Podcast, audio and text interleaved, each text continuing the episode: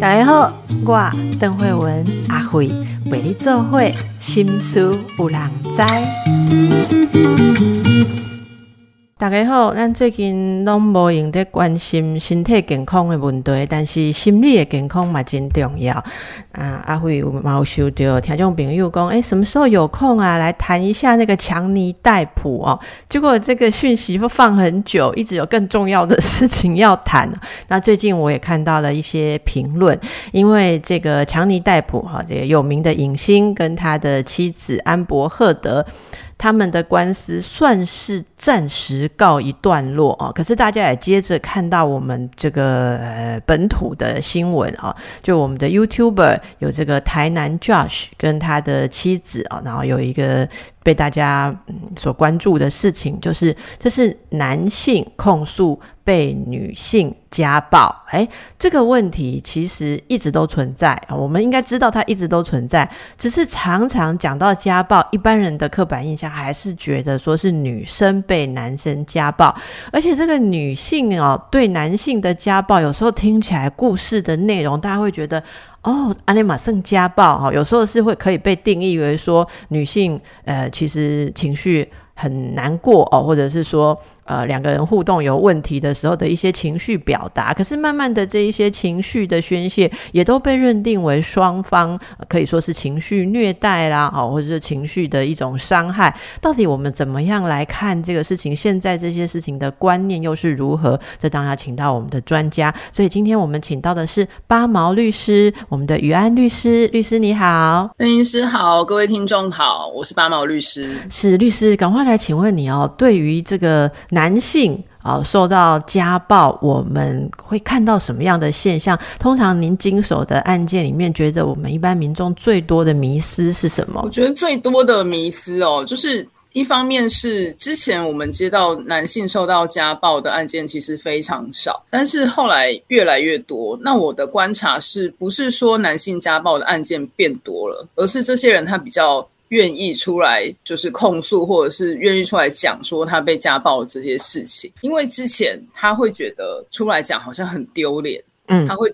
甚至是他跟他的亲朋好友讲，跟他的爸妈讲，爸妈都跟他说：“那你一个大男生给人家打个两下会怎样之类的。”反而是他想要讲，可是他的家人劝他不要讲。那可能是最近的社会新闻或者是媒体的呃曝光这这类的案件比较多，他才会觉得说：“哦，原来我这样的情形是被家暴了。”他才会愿意出来找律师或者是打一一三寻求这样的协助。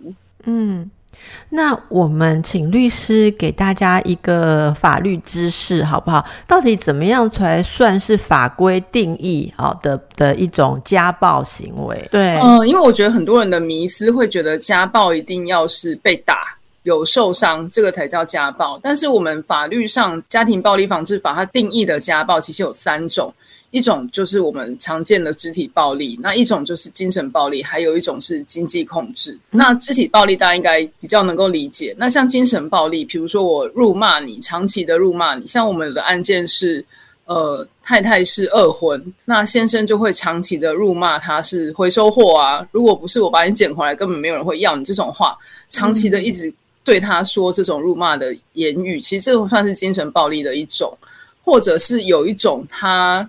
呃，他。攻击的对象不是对方，是自己。他会自己割腕，或者是一直说你再不怎么样，我要去跳楼。对，这种对对方来说，其实也是一种精神上的压力，甚至有的会说要带小孩一起去死这种。所以这个有点像是所谓前面那种精神虐待，比较看得出来说是虐待在你身上，可是虐待自己，然后知道这会对对方造成压力，用这个手段去控制对方。OK，也是一种可以说被被动攻击啦，好，被动攻击的方。方式，那这些有点像用这种方式去威胁对方，对方受到伤害的不是身体，是他的精神，所以这有算是精神暴力的一种。是那最后一种比较少见，但还是有，就是经济控制，呃，非常严重的经济控制。譬如说，我就故意都不让你去工作，我也不让你接触外界，你所有的金钱支出都要透过我，或者是有一种是强迫太太帮他签本票，帮他签连带保证人，这一种都算是严重的经济控制。那这一种也算是在我们家暴保护令的保护范围里面。那么这些呃，如果大家有这样子的受害的状况哦。有没有嗯有没有看得出来哪一类是男性比率上比较偏高的？律师刚刚好像提到说是精神虐待，精神男生如果受到家暴的话，其实通常我们比较常看到的是精神暴力，就是女生以伤害自己的方式或伤害小孩的方式去威胁他。嗯，因为毕竟在体型上，如果肢体暴力的话，女生不一定是优势。有看到一些案例，其实大部分男性的受到的呃女性家暴哦，很多都是就起争执嘛，好，然后起争执之后，可能双方在言语上面就有一些不愉快，然后女生可能会至少我看到的哈，就是呃男性受害者会有什么被抓伤、咬伤哦，或者说是呃砸东西，女生。砸东西，是不是拿东西砸在他身上，或者说砸破家里的东西？我听到蛮多，如果是男性受害者讲的会是这个。那通常女方的律师跟女方会所谓被。认为是施暴者这一方会控诉说，呃，其实是因为在长期的关系里面有什么样的委屈啊，或者是负面的情境，所以那是他的一个情绪表达。所以在处理这些事情的时候，有没有印象比较深的可以分享的案例，让我们来思考一下，这事情其实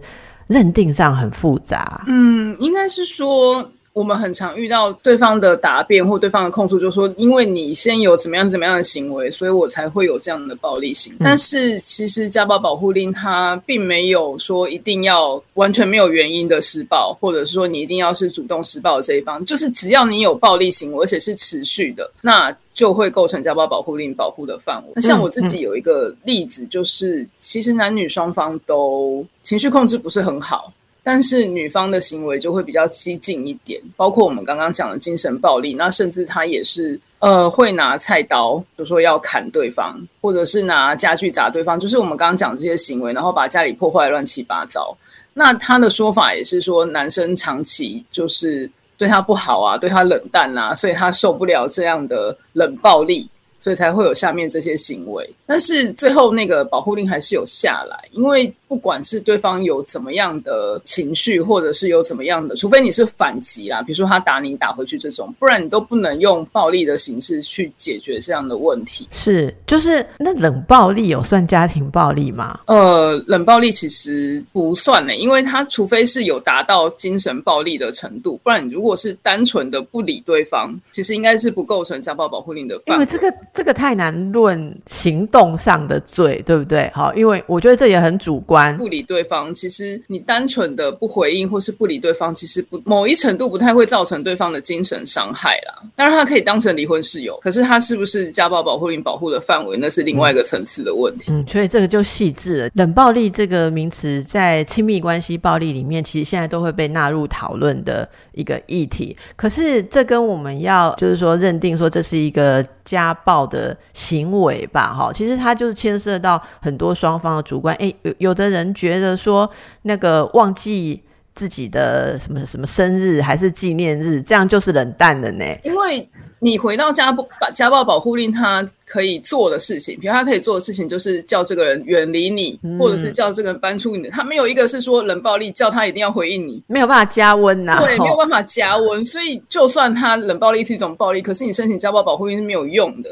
因为他的家暴保护令的模式没有办法处理这个行为啊。是，那这大家刚刚听起来就稍微呃，可以比较想象。我们给大家一些数据的参考，有研究指出，相对于肢体暴力，男性家暴受害者更常经验到来自他们女性伴侣是言语攻击，特别是贬低或是社交控制这些行为。尽管不会造成肉眼可见的痕迹，但是可能对当事人的精神造成伤害。啊，诶，那个律师，我们有听众朋友会很关心说。哎，什么叫社交控制？因为他说我不准我老公跟别的女性那个网络聊天呐，那个会不会被老公控诉社交控制是暴力啊？我觉得要到一定严重的程度了。像我们刚刚有讲一个例子，就是他。结婚之后，他就不准他老婆出去工作。那甚至他老婆现在太太已经七十几岁了，他要出去上那种长青学院，他先生都不准他去。那这个太太是忍了五十年，到七十几岁才来找我说他要离婚。那这个容易可以办得成吗？我觉得办得成呢，因为他举证的其实蛮明确的，包括他儿子都愿意作证了。这个爸爸。会不会 要评估一下有没有那种病态嫉妒症？你知道我们精神科看很多这种人，一辈子都没有诊断，可是他就不准另一半出门，其实是有一种我们说 morbid jealousy，就就是他其实有某种妄想，不影响生活功能的妄想。没有，这是我另外想到对的猜测。不过律师，我觉得刚刚那个哈，那这个例子是老的丈夫控制老妻子啦，哈，就是女性对男性的社交控制暴力有成案的。哈，应该比较不会是不让先生出去工作吧？有没有？就是我蛮好奇的，是有成案的，就是先生控诉太太什么样的社交也是有，就包括说要求他把所有异性朋友的联络方式都删掉。可能只是同事，或者是他平常合作的工作伙伴，他都要求不能跟他们有任何的联系，即使工作上联系也不行，只要是女生就不行。然后他一般的朋友，即使是同性的，他只要不喜欢，他就会觉得你不可以再跟这个人往来。然后如果要出去出去社交，比如说跟朋友出去喝酒，女生一定要审核。去的人有哪些？如果有我不喜欢的，你就不准去。那这个要讲出来，或者说要处理这样的事情，如果男方受到这样子的。虐待哦，身为他的律师，要怎么去？我觉得说要让大家接受，说这个事情其实是一个暴力，对于呃很多人可能还要稍微转一下哦。我我们可不可以以最近那个台南 Josh 的例子来请教一下哦？其实这个也也引起蛮多人关注这个现象。男性受暴者通常是处在什么样的困境？好，所以这个要去处理这个事情，或是被了解，通常会遇到什么样的框？架啊，或是误解，我觉得一方面有个道德的包袱了，就是他会担心说，如果我讲出去，人家会不会先怀疑我？像 Josh 这次其实有遇到，他一开始出来讲说他被家暴的时候，其实很多网友就会质疑他说，那女生为什么没事会打你？你是不是自己先做了什么？或者是会觉得说，你人高马大，怎么可能打不过女生？一定是你心虚或怎么样？会有很多这样的质疑。那另外一方面，他也是像我们前面讲到案子，他也怕丢脸，他会觉得这么高一个男生，然后被一个一百五十公分的女生打成这样，他觉得很丢脸。嗯，对，所以其实是我们家人介入，他才愿意就是走法律途径。因为你是他的表姐嘛，是不是？对啊，就是我。对对对，那个巴马律师就是有你这样子这么专业的表姐。其实我会觉得说，这可以跟大家分享的一个是说，就有家族里面有这么法律专业的表姐的人，都还是会忍受这个事情一段时间，甚至不好声张哦。可以想象这种处境是多么的困难。因为如果看很多人在网络上哦，其实网络上我觉得大家的留言就可以。反映这种一些迷思啦，哈，例如说他对你做暴力行为，你干嘛不离开？然后大家就会用过去你待了多久来。有点以果论因的说，那你之前待那么久，表示没有不能忍受啊，一定是你现在意向改变啊，还是你你心有所属了啊？所以还是你现在想要怎么样？所以不然为什么你之前要忍受那么久？好像就是说，还有人就会讲一个巴掌拍不响啊，人家打你，你走开就不会有发生暴力行为，这些都是非常。局外人，然后掺杂了很多刻板印象的想法。我其实也很想请教你哦，这个受到暴力的人，平均要开始决心。做出申请保护令的动作，甚至离开那个，我记得那个平均的那个那个时间是以年计的耶，好几年。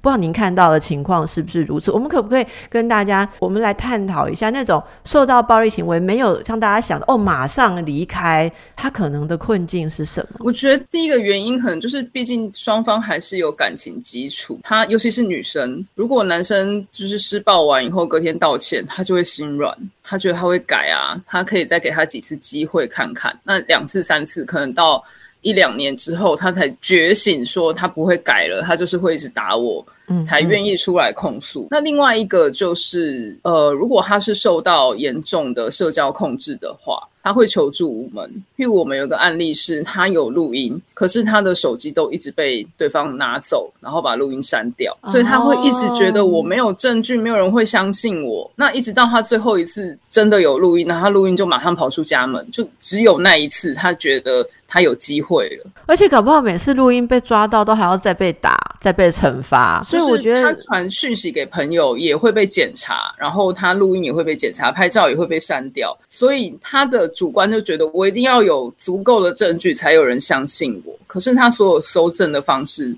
都被对方控制，他根本没有办法对外求援。是是，我觉得这个现象值得大家注意，而且有一个很重要的是说，两个人的互动哦，还有个人的情绪，可以用什么方法去表达？个人主观的那种认定，说另外一个人有错，好，或者说呃值得被呃抱怨。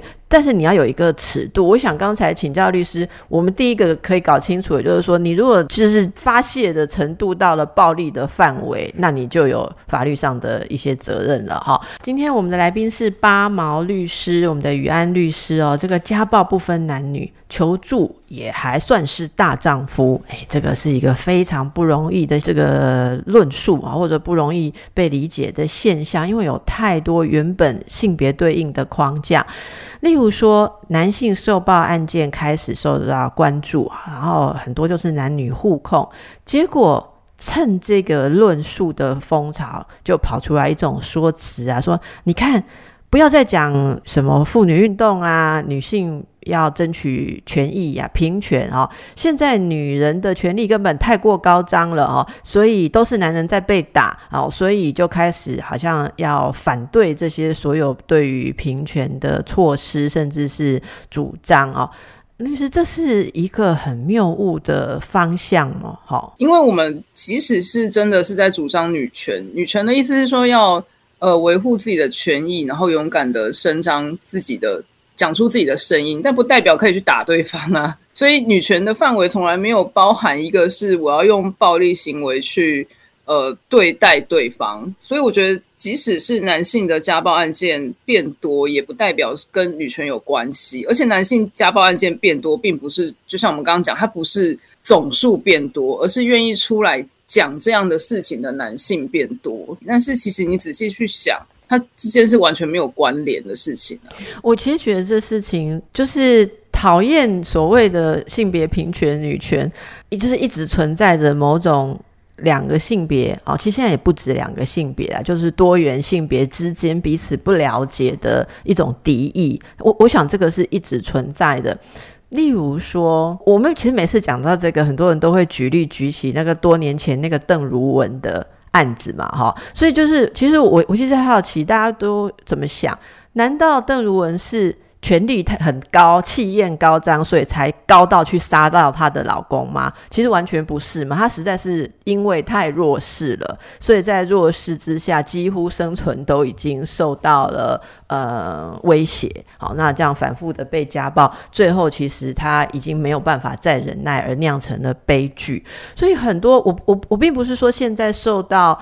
女性家暴的这些男性哦，他们的妻子都是很弱势。可是我我觉得，就像律师刚刚讲的，如果真的在一个很平权的社会跟关系里面，两个人互相的期待，或者是说互相的。沟通都会有更开放的可能性，它反而应该是会减少需要用暴力，好，甚至情绪暴力来处理了哦。那这就让大家可以好好的去感觉，像你你家里面，大家的家里面，你觉得有没有平权？像我举一个例子来听听律师的这个看法啊。我我有看过一对例子，这个先生说，我们家的女人权力太大了。哦，我小孩现在啊，那个什么会考完要想要填什么学校啊，我太太都有意见。然后我听到的时候，我觉得说我太太有意见，一个太太有意见决定小孩填什么学校，这样已经叫权力太大。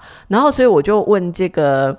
呃，男生还有男生的母亲，男性的母亲就是婆婆啦。我说，这对你们而言，这样是权力太大吗？他们眼睛瞪很大哦，他们年纪也没有太离谱。你想，小小小孩现在才在考会考，对不对？然后他就那个那个婆婆眼睛就瞪得很大，他就说。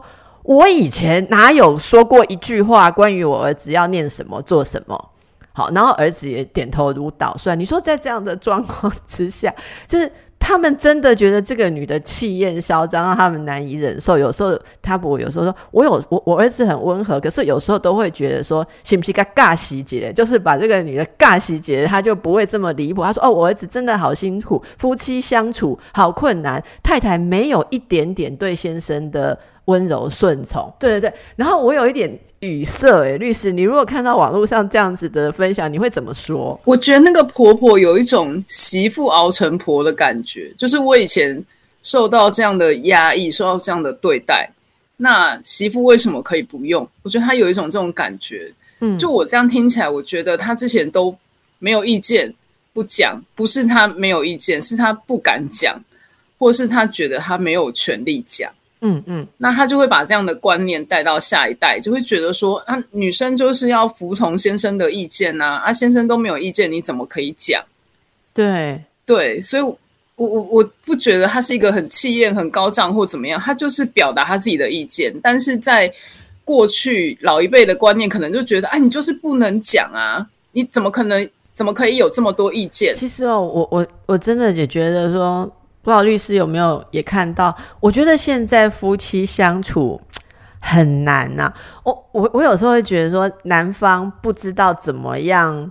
嗯，才是合宜的。然后女方也不知道怎么样才是合宜的，因为每一个人都混杂着对于双方对应啊权力大小有不一样的期待。而且像我刚刚举这个例子，可能听众朋友会觉得说，刚不加夸张，或者该工作期五就是有这么夸张哦，就是有这么夸张。我我每次在在脸书分享一些比较夸张的案例，其实大家有的会热烈讨论，然后我 always 会被一种留言骂说。骗人，哪有这种事情？我想，对我想说，就是真的有这种事情，就让人傻眼，我才会拿出来分享啊。媳妇只是讲话比较大声，婆婆就不高兴，所以那也对立安公一下多声。嗯嗯，对，像这种都有啊，都有啊。可是你知道，有些人就会，呃，像我上我说像台南 Josh 的事情，网友的留言，有些人对刚刚这个事情可能就会留说，呃，想骗谁啊？现在哪有诶媳妇会忍受婆婆？大声哦，或者是什么，或者说现在哪有诶媳妇诶敢对婆婆这么大声？我觉得大家都会很主观。其实，但是我们听到一个诶超乎我们想象的例子的时候，我们能不能先以一种试着了解的状态来说，社会上有某一种角落存在着？我觉得不合理的事情，而有一种关心的态度。其实我想要讲的就是，如果要减少这些家暴受害者，甚至是双方都认为自己是受害者哦，要减少这种状况，诶，其实提升所谓的近邻意识非常重要。好，就是所谓近邻意识，他那个有人讲这个的意思，就是说，当你发现周遭有人疑似受到家暴的时候，你可以多一点关心，而不是漠然的态度。那这个近邻以前是指住在同同一栋建筑物，你听得到楼上隔壁有人在哀，有人在尖叫，或者说其实你知道，但是我觉得加上所谓的精神暴力之后，你不见得是听到毒打的声音跟肢体受害的那个那个碰撞声，你可能所谓的近邻可能是你的朋友，好，甚至说网友，还是你听到人家分享什么样的事件的时候，可以有什么样的意识跟鼓励啊？所以我们也想请教一下这个律师，如果我们知道我们的朋友。有他描述一种跟他伴侣之间的困扰，我们已经警觉到有暴力的成分哦啊，那律师会建议呃，我们可以怎么做？我觉得可以先多跟他聊聊，确认他到底受到的是怎么样的暴力对待，还是只是单纯一两次夫妻吵架？因为也的确有的时候夫妻吵架会很激烈啦，但是如果单纯是偶发性的话，那个其实不构成家暴。那我觉得可以先。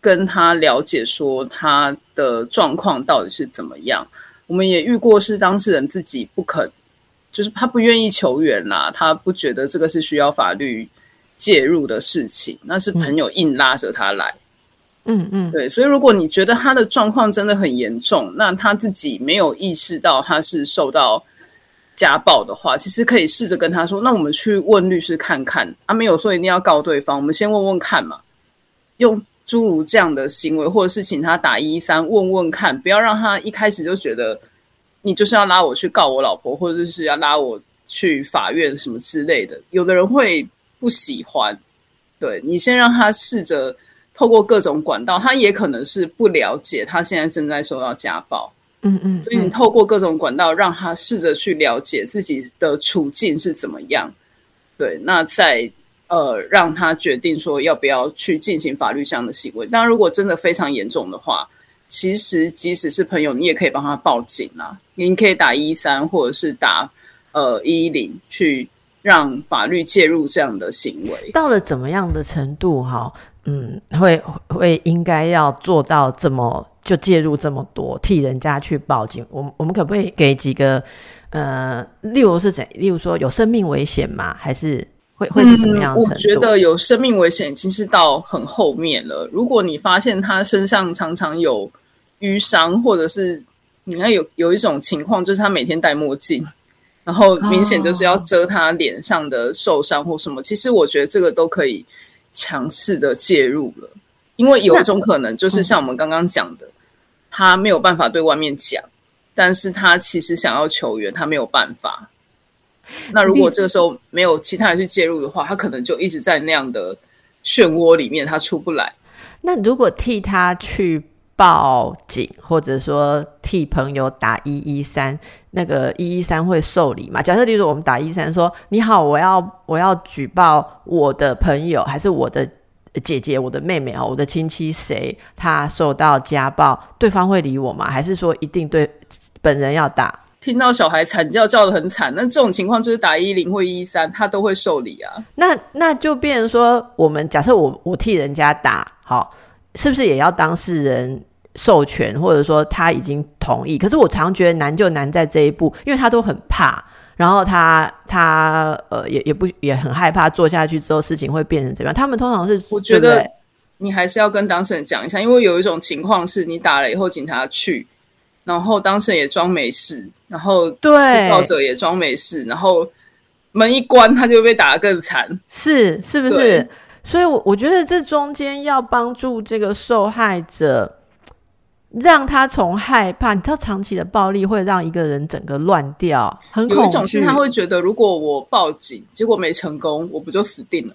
就完蛋了，所以那种那种恐惧很深的时候，我们不能用一般人我们有自主意识的状态去思考。好，所以这个这个要慢慢的劝他，然后也不是说你跟他讲说啊报案啊报警，他说嗯我不敢，就说哦那我管不了你，你就你就走开。我我我我其实我其实最想讲的是，这是需要。很有耐心的陪伴，然后陪伴他有一点点的信心，知道他有被支援，他才愿意跟你呃去做这个。不过我觉得找律师咨询是一个很好的一个呃前置的动作，因为不会觉得说已经爆了嘛，已经爆好像就很怕说就没救了。对对，然后就很害怕，说到底后续自己支撑得了那个种种后续的处置嘛？哈，因为恐惧很可怕。如果可以先找专业的律师咨询一下，说那我这样子的状态可能哦，呃，如果诉诸法律的话，会是什么样的后续？然后律师也会。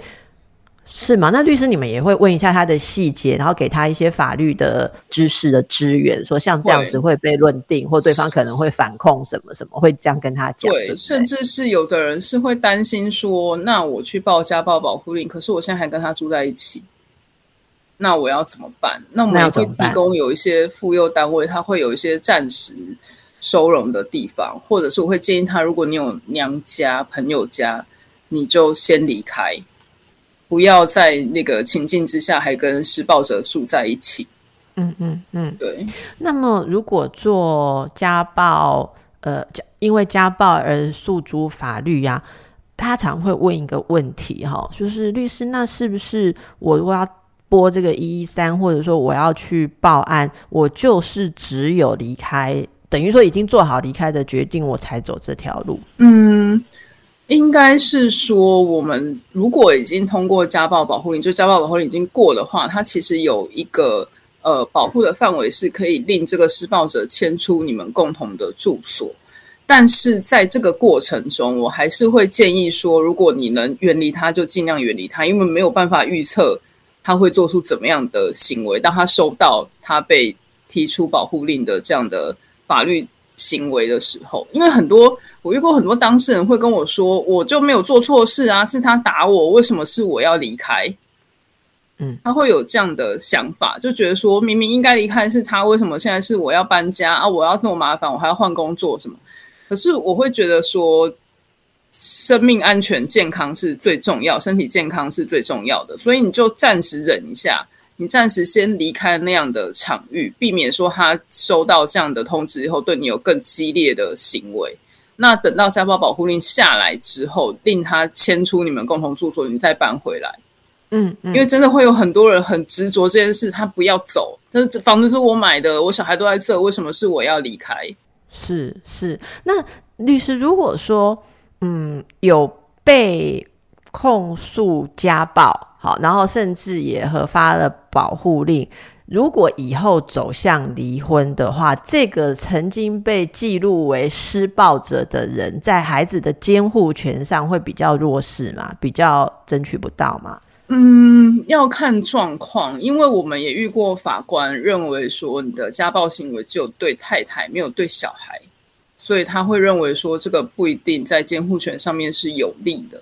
可是如果他的家暴行为是当着小孩的面，因为家暴保护令的范围不只是受暴者，他其实还有就是目睹暴力行为的未成年子女。嗯嗯，所以我们会建议，如果他是当着小朋友的面打你，或者是对你有些暴力行为，你的家暴保护令的范围要连小朋友一起。那如果是这样的状况，对监护权的争取来说，就会是比较有利的，因为表示他根本不在乎小朋友的身心健康，他就当着小朋友的面做这样的暴力行为。是，对。那所以，呃，我我是知道有一些人他。他会谈条件的时候，会要求那个就是他的伴侣。假设他是施暴者，然后他知道他的伴侣要去呃举报、采取法律行动，然后有些就会谈条件啊，就会我我也不知道那是拐对方还是怎样，就是说你不要去报案，那呃我跟你离婚，好啊，你如果去报案的话。呃，我就会让你后面没完没了啊，或者说他就是在孩子这件事情上面会不放手啦，或者什么时候？所以很多人就是，我觉得大家怕去走法律途径的原因哦，应该收集起来，就是罗列在在网站上面让大家看，说其实你害怕的原因很正常，大家都会害怕。好，所以大家真的好好的想一想，这一步要跨出去不容易，但是值得，要为你自己的安全来跨出去。非常感谢八毛律师今天来跟我们探讨这个。哦很受到忽略哦。其实家暴，你说，哎呀，到处在讲在讲，其实受害者或者说搞不清楚自己是是加害者还是受害者的这种呃怨偶，其实常常双方都觉得这种事情根本没人可以商量啊。所以我们今天听到了很多值得大家深思的点。那有一个问题，其实。某些国家陆续都有呃报道一些数据，说因为疫情这两年来的疫情，家暴的案件变多了。我记得国内之前也有一些数字哦，好像家暴通报的这个数数量也是有增加，真的有这样情形吗？我自己的感觉是有诶，包括家暴、包括离婚的案件都有变多，连离婚也变多，离婚也变多。之前不是有说什么日本哪里的那个要排队登记离婚的，已经排到几个月后了啦哈。那律师，你觉得疫情跟离婚、家暴、夫妻争执的关系是什么？一个原因是可能因为疫情的关系，双方的工作都有受到影响，那经济受到影响，可能心情不好，或者是他压力很大，回家就会因为一些小事起争执。那另外一个就是，的确因为疫情的关系，呃，如果说居家隔离或者是在家工作的话，你双方相处的时间变多了，那加上小朋友又在家，就是吵来吵去，可能那个情绪就更容易被激化。嗯，总而言之，就 就是冤家路窄了啦，哈，就是就是两个人要要被绑在一起的可呃原因变多了哦。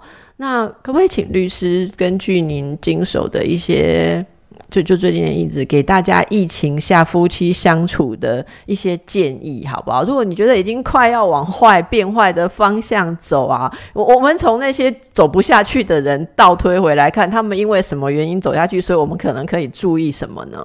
我觉得，如果是因为经济压力的话，我觉得还是要去想说，反正疫情总是会过的，而不是因为像一时觉得，呃，好像工作压力很大，经济压力很大，就把这个情绪抛在对方身上。那如果真的是双方情绪都已经到高点的话，那我建议可以暂时离开一下，比如说你去旅行也好，或者是回娘家住个一两个礼拜，就是。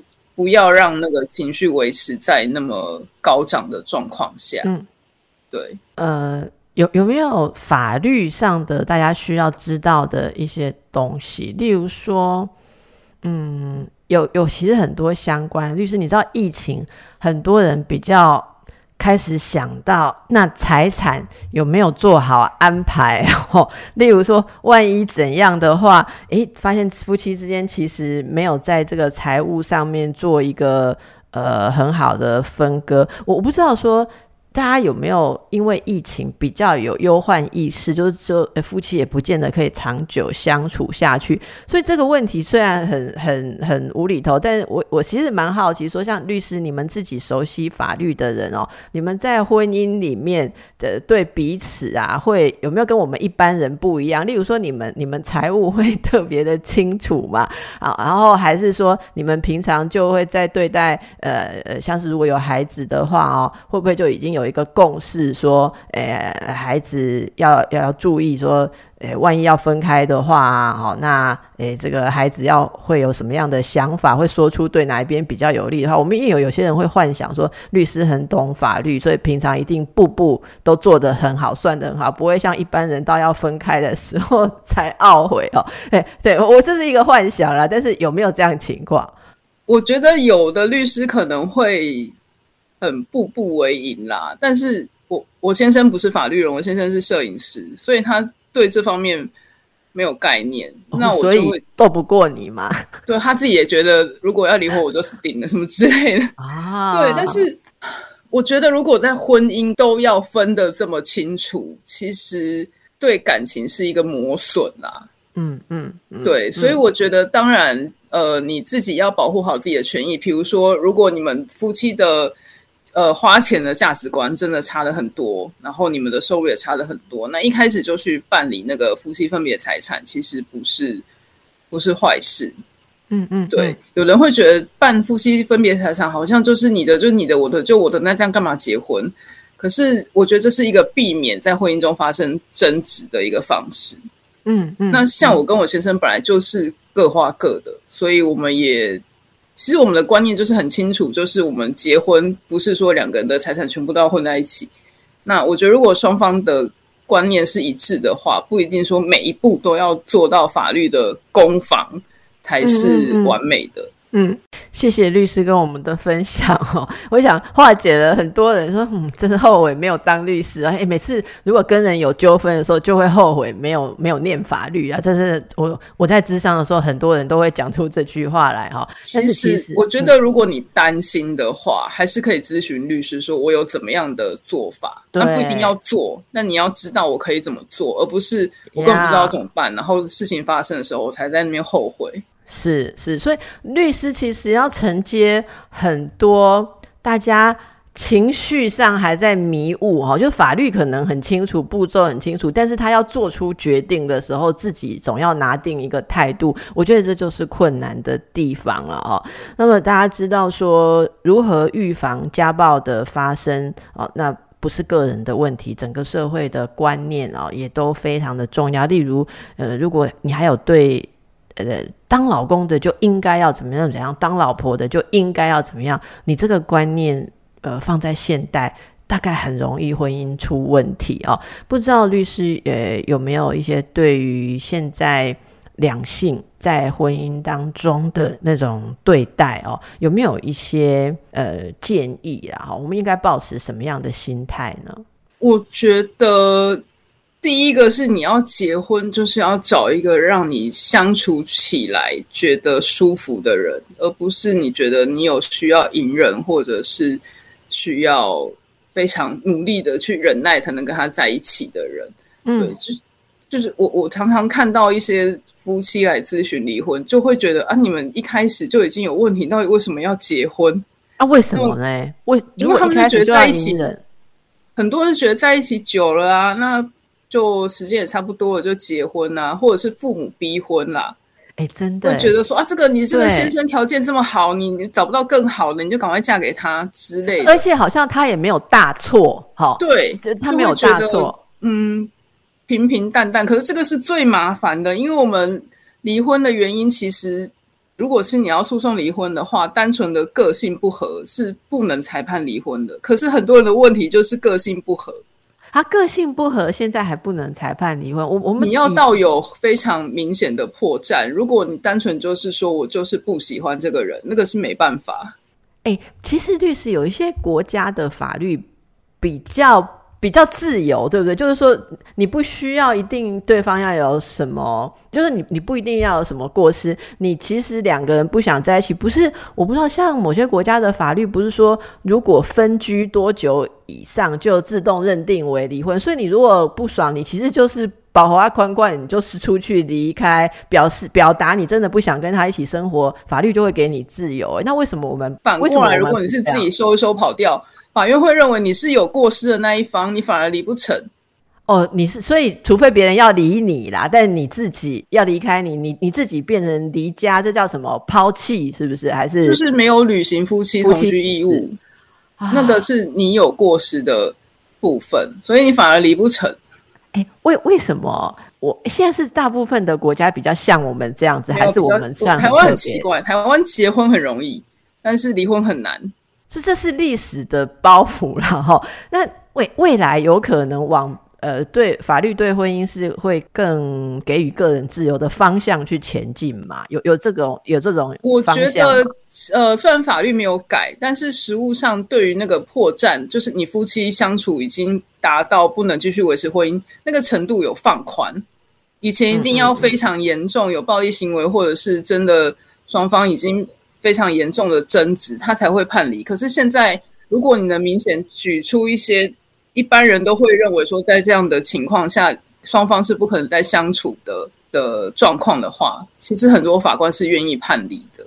因为现在观念就是他们就已经不能相处了，你干嘛一定要逼他们在一起？就那么痛苦的勉强干什么？所以我们等于是用真的社会观念的演进慢慢来带动，可是法律还没有明文要修改的感觉。对，好，所以大家如果要结婚，我们不能讲要小心呐，我们要讲说那就认真对待了哈，但是也好好的注意保护自己跟彼此安全，情绪不能拿出来随便拿出来伤害。这一点我们今天学到最重要，唔是你刚怪委屈委屈，你就可以随便哦发。泄在对方的身上。